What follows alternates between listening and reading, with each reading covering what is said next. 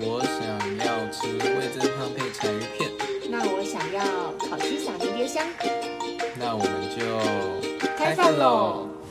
阿秋，大家们好，我们是柴米油盐就酱讲，我是柴鱼片，我是迷迭香，欢迎收听。嗨大家，嗨大家，好久不见。哎，然后我们这个礼拜又要再讨论一下，就是《熟女养成记》没错后半部分。好，那我们今天问题讨论有五题，然后会有我就是发问，然后有拆片来就是跟我分享他的想法这样子。好诶，好，然后我们开始我们第一题问题讨论。好，这边就是大家应该就是看这部剧一开始就一开始被吓到，会觉得呃这个陈佳的眼睛真的太棒了部分，就是刚刚一开始就是上一拜有讲到。就是陈嘉玲的第一季是开头于呃，她刚分手，然后准备从台北回到台南，然后开启一段新生活。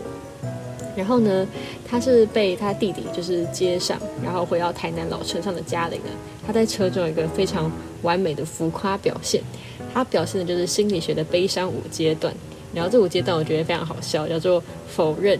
愤怒、讨价还价、沮丧、接受，可以看到他在这个这部车中，这个心理车当中，呃，心理箱不是行李箱，箱型车当中，就是疯狂的，就是呃打回圈，说我做错了什么？就错在是给我想那个独立的新女性。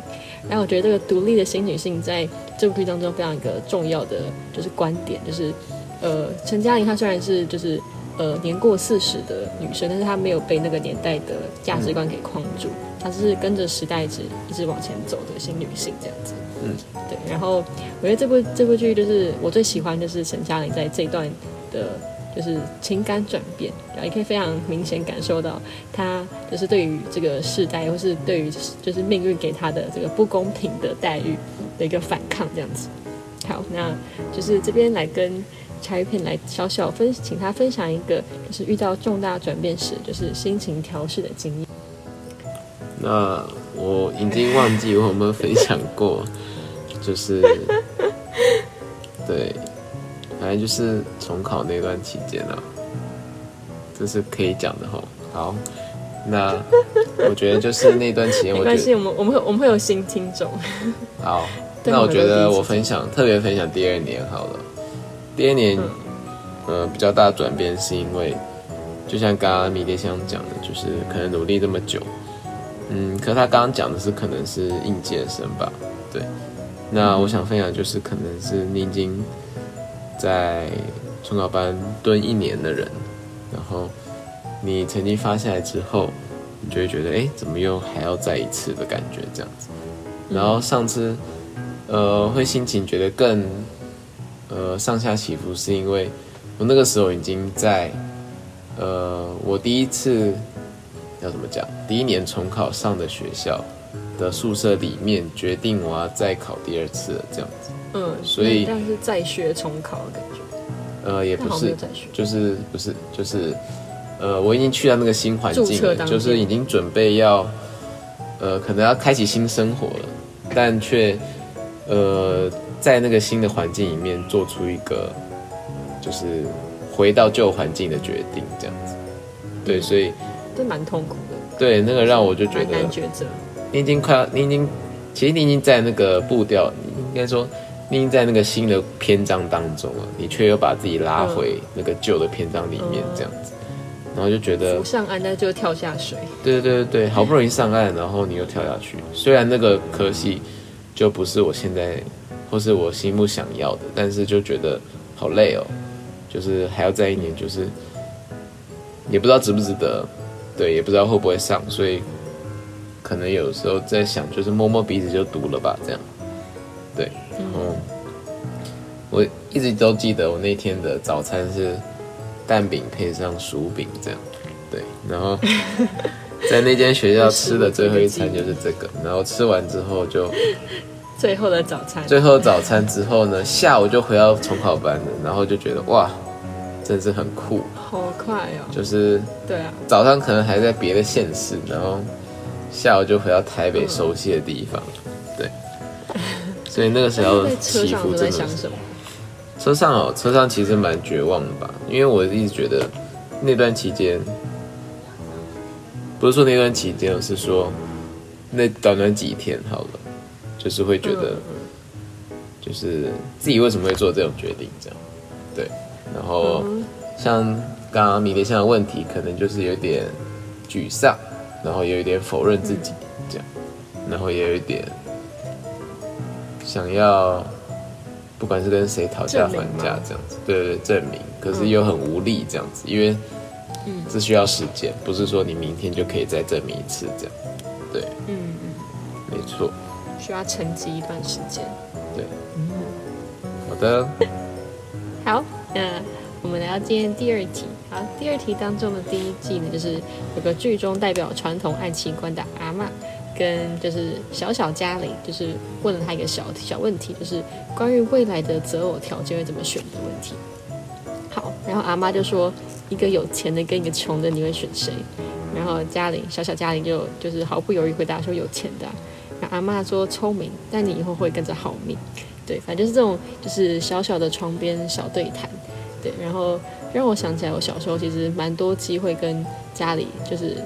呃，跟我妈会聊一些她小时候的话题，因为小时候我觉得对于我妈妈那个年代的眷村生活非常好奇，就他们以前的电视长怎样啊，或他们家吃什么东西啊，或他们家以前，呃，他放学的时候都看什么卡通，或是他没有补习班，那他们在做什么事情打发时间这样子，对，然后来跟就茶余片小小讨论一下，就是小时候你们跟家里聊过什么没营养的话题？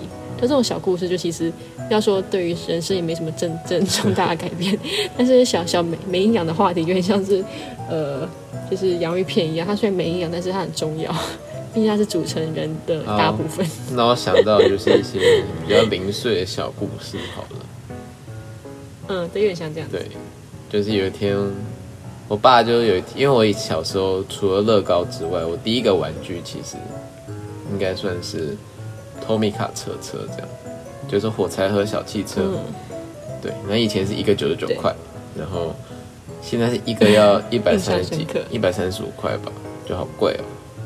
对，可能联名的还要更贵，可能因为现在可能比较确实有比较精致一点，对，然后可能内装高级，商品化又多，对对对。那以前我爸有一次就拿了两台车，哎，拿了一台修旅车，我记得。嗯。那也是 Honda 的，嗯，大家知道 Honda 就是一个 H，有点像 H 英文字母 H 的那个东西，车牌。然后他跟我说：“哎，你看这台车如果是真的车，它不能开在马路上，不能开在台湾的马路上。”嗯，我就他就问我说：“为什么？”这样，然后就想了，我记得我想了一天半，这是冷笑话不是，不是，他叫我观察那台车。他说：“他说我天天在看托米卡车车，应该很懂，所以他就直接给我看那一台车，说这台车其实不能开在台湾的马路上。”这样。哦，你说大台的，对，如果是真实的修理车，还要你去逼你？哦哦，真的，连台湾都不能。然后我就我就乱猜啊，就但是是他后面那颗轮，就他后面不是修理车有时候会背一个轮胎后面，然后。哎，是因为那个吗？或者是因为轮胎吗？还是因为什么啊？或者都不是这样。我想猜，我想猜，是它太重了。还是因为 它不符合法规？不符合？真的？为什么？啊，你哦，反正就是方向盘错误位置而已啊。对啊，哦，懂意思。你说日本的跟台哦，对，这其实在小小对，因为日本日本是 Tomica 右嘛，右驾，对啊，然后台湾是左边嘛，对对对，右驾。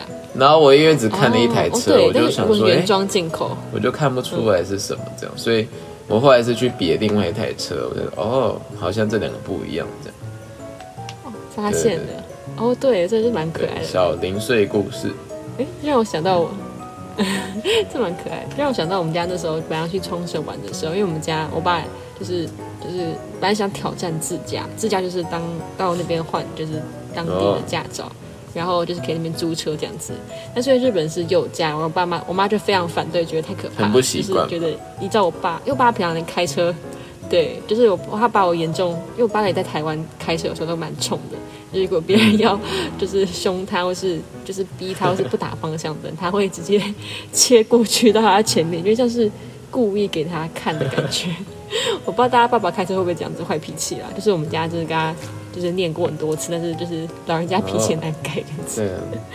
对，反正我觉得幼驾在就是台湾，就是真是很不习惯。我就算去冲绳当地看也是很不习惯，就觉得哦，怎么突然这样？对，那个感觉就很怪。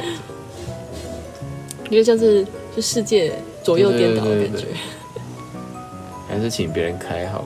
啊，我还想到一个，就是嗯。好像是我妈就，嗯，就说啊，没有没有钱买玩具这样子，嗯，然后因为那时候太小了，所以我每天都看到有时候他会领钱这样子，然后就以为钱就会从那边出来，然后就会说那你去那边拿就好了，就是那边都有，就是 ATM 就可以拿到钱了，直接拿就好。我想说那边都会给大家钱，所以你去那边给就有了，干嘛还要？现在说没有，你就去一趟那边就好。哦，原来是啊，你就去拿就有了，干嘛担心说没有钱的问题？对对对我想说，对，那边是源源不绝的。然后我妈就那时候就笑了超久，然后我就完全不知道在笑什么。这真的是，可是不算讨论啊。对，这是只是对，但是可爱的小故事，没有营养的可爱小故事。对对对，哦，我小时候一个印象深刻就是。不知道大家以前过年的时候，呃，跨年会怎么过？然后我们家跨年，就是因为我们家就是就楼顶看得到一零一这样子，虽然不是很大，但是可以是在楼顶就可以直接看得到。然后我们家小时候就是大家都会到二十楼的顶楼，然后就是全栋的人，就其实因为都市，大家平常都不知道左的右舍有谁，但是那天就会发现哦，原来我们这一栋住了这么多人哦，这样子就上面挤得满满都是人，可能还有一些邻居的朋友啊什么什么。那栋蛮大的，应该蛮多人的。对，应该蛮多人的。然后大家发现大家都会爬上水塔，啊爬上救生梯啊，就想尽办法到最高的部分这样子。然后小时候就是我到七岁哦，就是这么大年纪，应该是。口条表达能力要好的的年纪，我还是习惯把就一零一的，就是烟火，我讲讲一零一爆炸了，然后就一路这样讲讲讲讲到七岁的，好像跨年完的那一瞬间，我突然发现，哦不对，不是爆炸哎，应该是就是烟火喷发之类的。然后我一直叫一零一要爆炸，一零一爆炸好漂亮，是不是之类的？你像什么？某个九九幺幺的，就是恐怖分子，然后转世，就 哦哦，大楼爆炸了，很开心这样子。然后重点是我小时候每次讲这些这句话的时候，爸妈都笑得很开心，然后他们也没有想过，没有想过要纠正我。然后是看我的小时候就突然一瞬间就哦不对，不可以这样讲哎，就是突然领悟到了，对，老了讲蛮印象深刻。对你有点年纪假，如果你长得有点坏坏的，可能就被被抓起来。对。错，那进入今天的第三题。好，第三题是一个第二季的小故事，就是呃，关于钢琴的部分。就是不知道大家就是小时候有没有学过钢琴，但是我觉得钢琴对于一般家庭来说，不是一个很轻易可以符合的的费用这样子，因为毕竟学钢琴要蛮长一段时间，然后光是家里要配一个钢琴，对一般家庭来说就是一个很。不能够轻易负担的事情，但是嘉玲这种这么传统，然后住三合院的家庭呢，她小时候就竟然是有学过钢琴的，而且这钢琴的路程还蛮不容易的，就是因为他们家在蛮偏僻的地方，然后要找到一个钢琴老师，就是光是搭车就要搭一个多小时的公车。但是为什么要选呢？一部大部分原因是因为就是陈妈妈的比较心态。我觉得光是妈妈的或是家长的比较心态，就是可能大家都很多小故事可以分享。好，但是这个学钢琴的故事最后也没有就是让嘉玲变成一个钢琴家，或者是就是钢琴才女这样子，就反而她最后因为不喜欢，然后就是这个钢琴最后不得不变成一个非常高级的置物架。然后多年后，他才发现，就是这个钢琴是，就是陈爸爸，就是当时本来要购买新车的钱，但是因为家庭的牺牲，他决定让给小孩这个消费这样子。好，然后我自己当时知道这个谜底的时候，我觉得蛮惊讶，或是蛮感动的，就是家长为了小孩，然后做了个蛮大的牺牲。对，好，那就请拆片小小的分享一下，你觉得就是小时候你或者到现在，你觉得家里的人对你。做出最大的牺牲是什么？牺牲呢？我觉得牺牲应该就是时间跟金钱吧。对，因为我觉得，呃，可是因为我是独生子的关系吧，所以我觉得，理论上就是爸妈就会把最好都给儿子嘛。对啊，嗯，最好的、最坏都给你。对，应该说对，没错。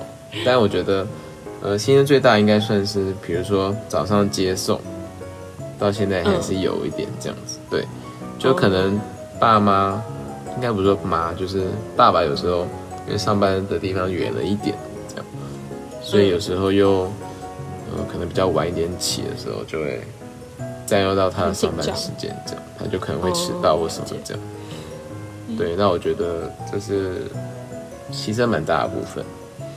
嗯，对，然后金钱的话，我觉得应该就是从小栽培的感觉吧，就是好像是那种，嗯，撒下去这样，然后也不知道会不会有成果，但就是撒下去的感觉这样。那想到我小时候家里骂人都会说：“我把钱都丢进水里了。”这句话。对对对对，反正我觉得就是。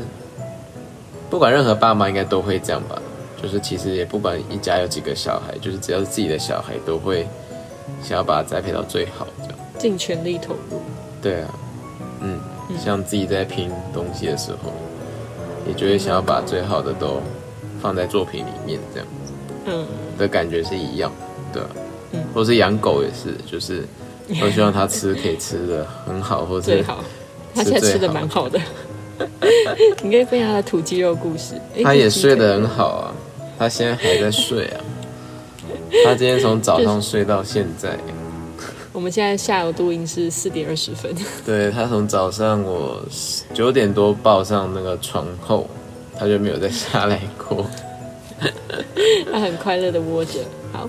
对。哦，让我刚刚想到一个印象蛮就是蛮深刻的小故事，就是我两个哥哥，然后。我们家一一路上读书都是，就是爸妈非常紧盯着这样子。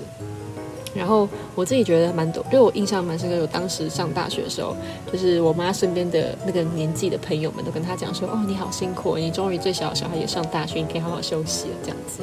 好，然后我觉得我妈是有真的好好休息，然后有好好放松。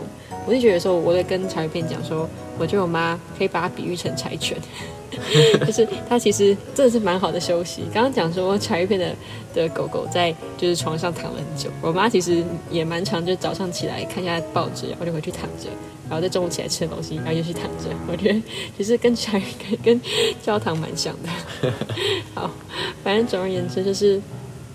就是因为，但我觉得我爸没有，就是像我妈就好好放松，因为我觉得毕竟我爸还有工作这样子。嗯。然后我爸也是小时候就是一度读书都非常名列前茅，然后有时候我就觉得他在乎我们的成绩到大学，比我我们自己小孩还在乎这样子。嗯。然后很印象深刻是前几个礼拜，就是那时候我爸还跟我妈讲说，他到现在还会梦到就是联考的故事，就是吓到说哦，这题联考不会。对，可是我想说，哇，如果我爸不是因为我们家小孩到我现在才刚开始上大学，还要考试啊什么的，就他应该不会到五十多岁还在想联考的事情，就一定是因为小孩都要考试，他还跟着压力大，我就觉得太不可思议了，怎么会我到现在大三了，他还在想联考这件事情？对，印象深刻，我觉得这压力应该是就是时时刻刻都还存在的，就是一个潜意识的。对 对对。我现在如果梦到考试，我也会很害怕的下起来。我会啊，我很常这样。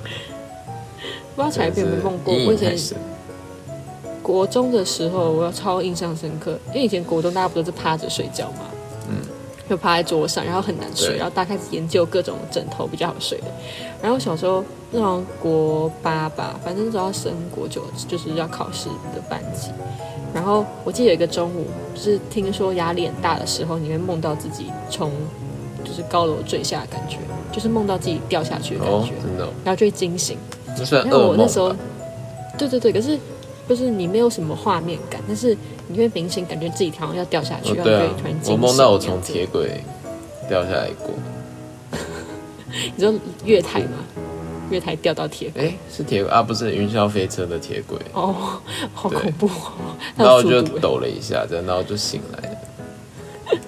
那好像都压力很大时候会发生的。对，然后我还记得我那种除了抖那一下，我还突然我还真的从那个趴睡，然后直接跳到地板上，就是 真的是掉，真的是掉下来，整个班上都吓到，发生什么事情？好，好，真的是感谢我们现在大学应该有有压力小一点点吧。应该没有。好，应该没有。好，那今天今天的第四题，然后第四题是一个很可爱的小回忆。我们现在已经很久没有碰到回条了，不知道柴片还记不得什么叫回条？就是以前联络部都会贴的东西，然后隔天就要把那个小纸条撕下来给副班长，然后副班长开始全班叫说：“哎，几号几号你还没交回条？”这样子。嗯，好。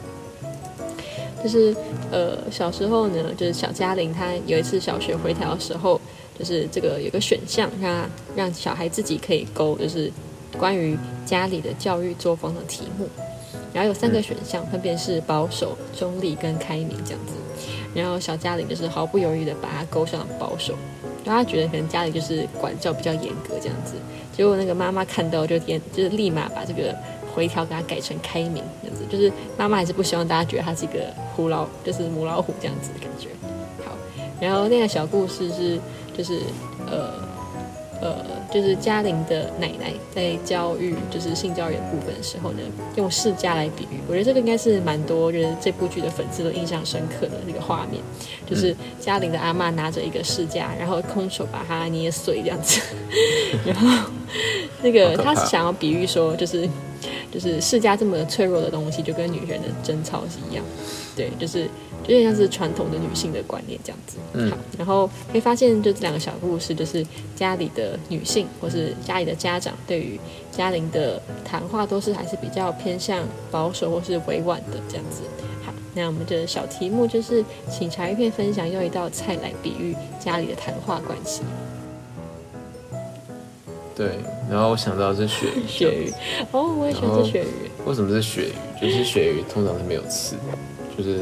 吃起来很舒服，然后又很好吃，这样，对，然后就想到就是我们家一般来说都是蛮和睦的，这样，就像吃鳕鱼一样舒服，但就是偶尔会在那么一口中有点那个小刺，这样，对，所以就是有时候还是会有一个小小的不合这样子，但难免，因为这难免，对，但只是说大部分的。嗯，融洽当中就是还是会有个小刺在，所以我觉得鳕鱼蛮适合我们家的，但就没有想到调味料，只是想到口感的部分。哦，口感还蛮不错的。刚刚讲鳕，我就想到豆酥鳕鱼啊，然后哦，那个很赞超好吃的。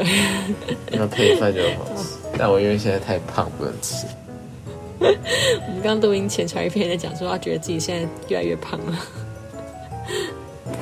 没有什么事，就只能吃饭，然后又没有上课，所以没有什么事。连体育课的老师都还在隔离呀，所以对，现在好像没什么事可以做。对，我们想运动也不能运动，好像有点难。对，可以自己运动，但是现在目前在养伤状态。啊，偏题了，偏题。了。回到鳕鱼，好，回到鳕鱼。那迷迭香嘞？我们家的菜吗？嗯，我刚直觉觉得有点像火锅哎，就是我们家因为人口众多，对，然后大家火锅，我那天才发现，就我一个很亲近的朋友跟我讲说，他不吃火锅料，啊，这是很特很独特的挑食，太怪，对，超好笑。好，然后觉得火锅最好笑部分就是因为火锅的料百百种，然后肉品也百百种，然后就是像我们家就是。人口比较多一点，然后大家都在忙各自的事情。然后火锅通常大家不会独立把它拿起来吃，就比如说你不会单独想要吃一个蟹尾棒，像我觉得柴鱼片会，会，就是你不会一次吃五根那种。对啊，就是很少人很少人会独立把一道就是就是调呃火锅料把它当做一道菜这样吃，就你不会可能单吃鱼饺或者煎鱼饺来吃这样子。哦。然后。我觉得有点像我们家，就大部分时候大家都是独立的，就是呃，可能各自忙各自的事情。可是只要有重要的事情，就是或是就是各种，像我爸妈很可爱，他们会过就是结婚纪念日这种，或是会过呃感恩节，就是我们家蛮多机会都会聚在一起，然后大家就会突然变成火锅料们，然后就一起下锅，对，就是突然跳进来。对，就平常都是各自的冰冻在一个冷冻库，然后哎，一个节日大家就突然混和在一起的感觉。嗯，好，那今天的第五题，好，今天第五题是在第二季当中的时候呢，有一个就是蛮大的就冲突点。然后这冲突点，我相信大家在看电视或看剧的时候，都就是有被吓到，是非常共鸣感。这边在讲，就是就是很多台湾传统的家庭在吵架的时候，爸妈都很喜欢把小孩当挡箭牌的部分。好，然后这个故事是发生在因为呃陈爸爸在呃因为遇到了初恋情人，然后就是一瞬间就是多年来的委屈的委屈就突然一瞬间爆发了，然后突然觉得陈妈妈在就是给他自己零用钱，就是爸妈妈会给爸爸零用钱，就是等于说钱都是给。就是妈爸爸赚的钱都给妈妈，然后妈妈发零用钱给爸爸，就是他觉得这好像有点太严谨，或者觉得好像自己就是有损男人的性格等等的，我会觉得哦妈妈呃一直就陈妈妈一直阻止陈爸爸来追梦等等的，然后妈妈也就是差点蹦出了一句话说，要不是因为这两个小孩，然后就镜头就突然停住。好，就是我觉得大家可能多多少少在小时候都会听到，就是父母在争吵的时候，呃。会讲出一些其实并不是他们就是真实的话，但是那是情绪化、情绪性堆叠的词语。但这些词语就是要伤人的话，其实也可以蛮伤人的。对，然后这边给就是一个比较内心的分享，就是就查一片分，就是查一片分享家里的时候有没有过就是父亲母亲争吵的时候，吵架时的罐头用语，或是对自己有什么影响这样子。罐头用语好像真的还好，因为每次都好像都。有新话题，有新的词，对，或者是我妈有时候会说你要小心哦，这样之类的，就是不要讲的太太过头，这样之类的。哦，就是缓和的部分。没有没有没有，他是呃恐吓，也不是恐吓，就是会比较严肃一点的。哦，就他语气不是那么温和了。就是就是阻止爸爸再讲出更难听的话那种感觉是吗？呃，就是不要对，或者是对，也有可能这样，或者是不要不要讲的太过火这样。对啊，对啊，就是类似那样子。对，嗯。那我觉得对有什么影响？就是我觉得，嗯，我觉得有，嗯，我觉得他们吵有时候吵架好像。吵的原因都还好嘛，就是，嗯，不是说那种鸡毛蒜皮，我觉得很不可思议的，为什么要吵架？像我之前国小一直记得有个国小同学跟我分享，他爸妈吵架是因为他妈妈觉得，哎，是他爸，不管不重要，反正就是他妈，可能是他妈妈吧，妈妈觉得爸爸炒饭的葱放太多，然后就吵起来，然后觉得超荒谬，吵起来炒饭。有什么好吵的？就是调味料的部分，它就只是葱花多了一点，那有什么好吵的？但爸妈，我觉得我爸妈可能吵的时候，可能就是只是一些意见上而已啦，就是可能不管是呃工作上或者什么理念上之类的吧，对，但几乎真的比较没有没有太多，对，没有什么大争吵这样子，对对对对对，而且嗯。也不会为什么政治去吵这样。对啊，哦，对啊，就是大家都是蛮 peace 这样，嗯嗯，对。我想一下，我们家我爸妈的话，他们就是如果有纷争的时候，我觉得有一个蛮好笑的 loop，就是一个回圈，就是很常会发生在我，因为我不知道大家妈妈会这样子，就是很喜欢把一个话题再开到原最原始，就是说我刚刚跟你讲什么事情，可能我们在吵 A。然后吵完 A 就吵到 B，吵到 C，我想起来，然后妈妈又又会跑到 A，只是因为想要再把事情再再讲过一遍，对对。然后我不知道，就是有时候可能可能旁观者才会觉得，哦，你怎么又回来？可能可能当下的人觉得我还没有听清楚等等的。然后像罐头幼语的部分，因为我爸就是工作比较累，然后他每次会讲说，就是他真的超累，想要辞职，我就很想要就是。呃，不想要再做的工作等等的，对，然后反正我妈就会说，呃，你不要把这些情绪都丢给我，什么什么之类的，反正就是印象深刻。这种话很常在家里冒出来，但是其实也并不是因为什么工作有多大阻碍，常常都是就是因为家里的事情，小事情，比如说呃衣服要谁洗啊，或者是什么什么机器又坏了等等这种芝麻蒜皮的小事，然后就引申变成我爸对于他的工作的不满。就好像很多东西的，就是中，就是导火线都会牵引到最后爆炸的源头，就是工作不满这样子。哦，对，印象工作疲累导致的争吵，对对对，之类的，情绪等等。嗯，还希望大家家里的爸妈都不要吵架，大家可以和和乐乐的过一天。没错。好诶，好，然后今天最后一个小部分就是我想要分享一个我觉得很有趣的事事情，好，就是呃，嘉玲就是有有一幕是就是在教她的阿妈怎么写毛笔字，就是那个年代的女性还没有就是有办法接受完整的教育这样子。然后也包括当时的阿妈，她的名字就是在那个年代因为都会冠夫姓，所以她的阿妈叫做陈李月英，然后陈就是冠夫姓，就是陈嘉玲他们家的夫姓嘛然后，但是嘉玲在教阿妈写毛笔字的时候，写她自己的名字，她写下来是李月英，就是嘉玲好像也隐隐约约的想要告诉阿妈，就是呃，成这个东西或者是冠夫姓在这个家并不是一定要，或是就像我觉得有一部分是编剧可能想要。就是表现出小时候家里就是一个想要当一个独立的新女性，就是并不是一定要跟着冠夫走这样子。嗯，好。然后冠夫姓就这是我昨天在想这个题目的时候，就是突然想到一个很有趣的事情，不知道大家知不知道？就是一个小小小嗯呃尝试嘛之类的。对。好，就是在日本算是 现存的，就是少数国家之一，就是就是宪法是强制要冠夫姓的。对，我不知道大家知道，就是如果你在日本你要结婚的话，女生，因为他们说就是结婚时候夫妻是一定要同姓的，但是大部分在日本就是都是女生改成夫，就是先生的姓，就很少很少先生改成女，就是女方的姓这样子。一部分是他们觉得这是一家人的感觉，然后在呃。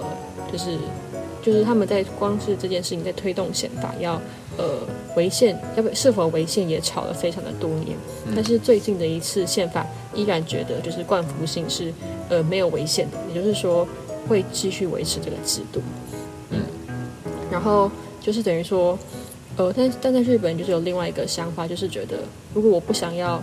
改夫姓，因为毕竟改夫姓之后，在工作场合等等的，你都会很麻烦。就比如说你现在姓姓林好了，然后如果你想要改成姓陈的话，那陈小姐他们如果在叫名字的时候，如果有人刚好名字跟你一样，就会有误会等等的。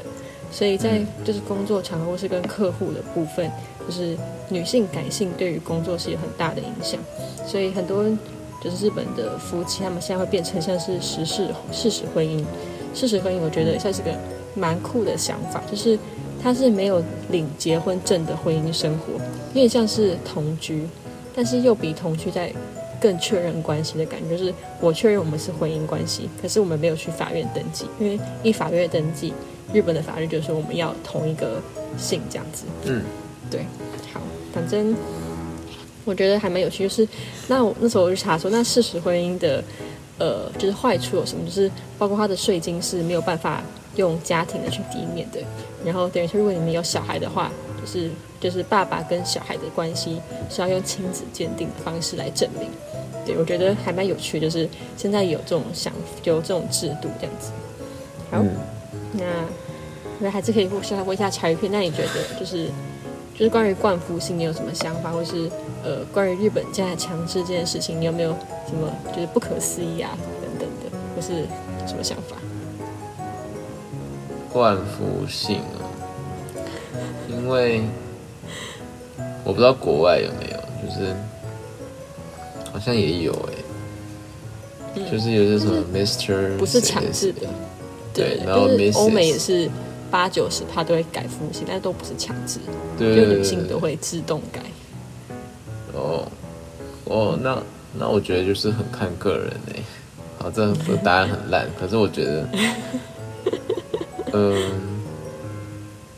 好，就是我刚刚明天现在讲这个题目的时候，我才惊觉到是其实冠夫性这样子。